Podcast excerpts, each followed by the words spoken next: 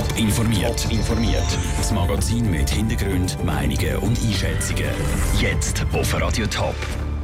Welche Tweets nach dem Duell zwischen dem Roger Federer und dem Stan Wawrinka am meisten Beachtung bekommen haben und warum auch im letzten Jahr wieder weniger Menschen in die Schweiz eingewandert sind. Das sind zwei von den Themen im Top informiert. Im Studio ist Manuela Bürgermeister. Für einen richtigen Sportfan hat es heute nur eins gegeben. Am Morgen um halb zehn das Radio, den Fernsehen oder einen Livestream einschalten und das Tennisspiel zwischen dem Roger Federer und dem Stan Wawrinka mitverfolgen. Alle haben es mitbekommen, wie der Roger Federer das Halbfinale vom Australian Open gewonnen hat. Die besten Tweets und Facebook-Kommentare dazu im Beitrag von Peter Hanselmann. Roger Federer gegen Stan Wawrinka. Und die Zeit steht still. Zumindest in der Schweiz. Twittert der Claude unter dem Hashtag Federer und dem Hashtag Wawrinka. Und die Schweiz ist im Dilemma: Roger Federer oder Stan Wawrinka. Die Schweizer Tennisspielerin Timea Baczynski hat eine einfache Antwort parat. Guys, stop asking for who I'm cheering. The definition of being Swiss is to be neutral. Swiss Tennis hat kurzerhand das Training der Junioren unterbrochen. Sie twittern ein Bild von ihren Junioren, die vor dem Fernseher hocken und den Match schauen. A different kind of training session today for the juniors. Die Junioren sehen, wie der Roger Federer in fünf Sätzen gegen den Stan Wawrinka gewinnt und im Finale vom Australian Open einzieht. Der Westschweizer Fußballer Johann Churu hat mit dem Stan Wawrinka mitgelitten. What a match, Stan Wawrinka. You showed us once again the warrior you are. Roger Federer, congrats on reaching your 28th Grand Slam final. Der Wawrinka, der Kämpfer, der Federer im Finale. Der Timea Baczynski ist das egal. Sie twittert das Bild, wo Roger Federer und Stan Wawrinka eine Krone aufgesetzt haben. Thanks for the amazing game. Der Basler Fußballer Tim Klose twittert den Johann Churu direkt an und entschuldigt sich aus Basel. Désolé, Stan Wawrinka et Johann Churu. Basel wins. What a match! Der Beitrag von Peter Hanselmann. Gegen wer dass der Roger Federer am Sonntag im Finale vom Australian Open spielt, ist noch nicht klar. Das entscheidet sich morgen im zweiten Halbfinale zwischen dem Rafael Nadal und dem Grigor Dimitrov. Die tamilische Familie von Andwil im Kanton St. Gallen hätte nicht dürfen auf Sri Lanka zurückgeschafft werden. Die Schweiz hat mit der Zwangsausschaffung das Folterverbot verletzt. Zu dem Schluss kommt der Europäische Gerichtshof für Menschenrechte im Fall, wo vor vier Jahren passiert ist. Menschenrechtsorganisationen fordern jetzt, die Schweiz darf keine Tamilen mit Zwangsausschaffen. Franziska Buser berichtet. Der tamilische Familienvater ist mit seiner Familie vor vier Jahren nach Sri Lanka zurückgeschafft worden. Weil er in den 90er Jahren für die Tamil Tigers kämpft, ist er direkt am Flughafen zu Colombo verhaftet worden.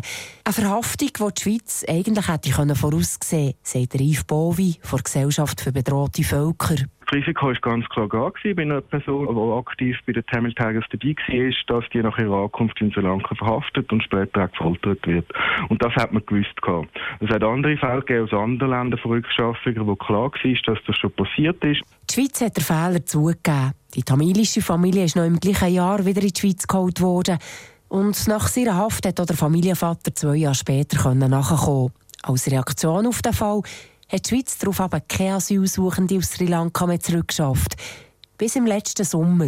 Dann hat das Staatssekretariat für Migration die Situation neu beurteilt und festgehalten. In Sri Lanka hat im Januar 2015 ein Regierungswechsel stattgefunden.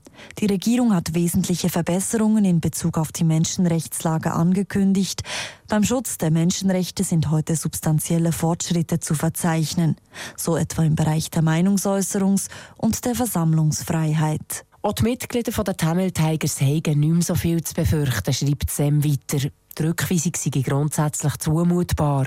Bei der Gesellschaft für bedrohte Völker sieht man es anders. Es sind weiterhin Folterungen an der Tagesordnung. Es gibt weiterhin eine strenge Überwachung von Zivilgesellschaften. Es hat sich also für die Leute selber im Land, vor allem auch für die Tamilen, eigentlich praktisch nichts verändert seit dem Regierungswechsel. Dass die Schweiz vom Gerichtshof für Menschenrechte wegen Verletzung vom Folterverbot ist verurteilt worden, sei ein starkes Zeichen, sagt Rief Bovi.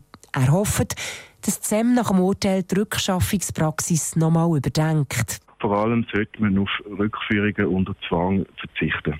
Sonst ist die Gefahr groß, dass sich die Fälle von 2013 wiederholen. Beim Staatssekretariat für Migration hat man das Urteil vom Gerichtshof für Menschenrechte entgegengenommen und eine Stellungnahme in Aussicht gestellt. Der Europäische Gerichtshof für Menschenrechte hat zusätzlich auch entschieden, dass die Schweiz am Betroffenen eine Genugtuung muss zahlen insgesamt 30.000 Franken.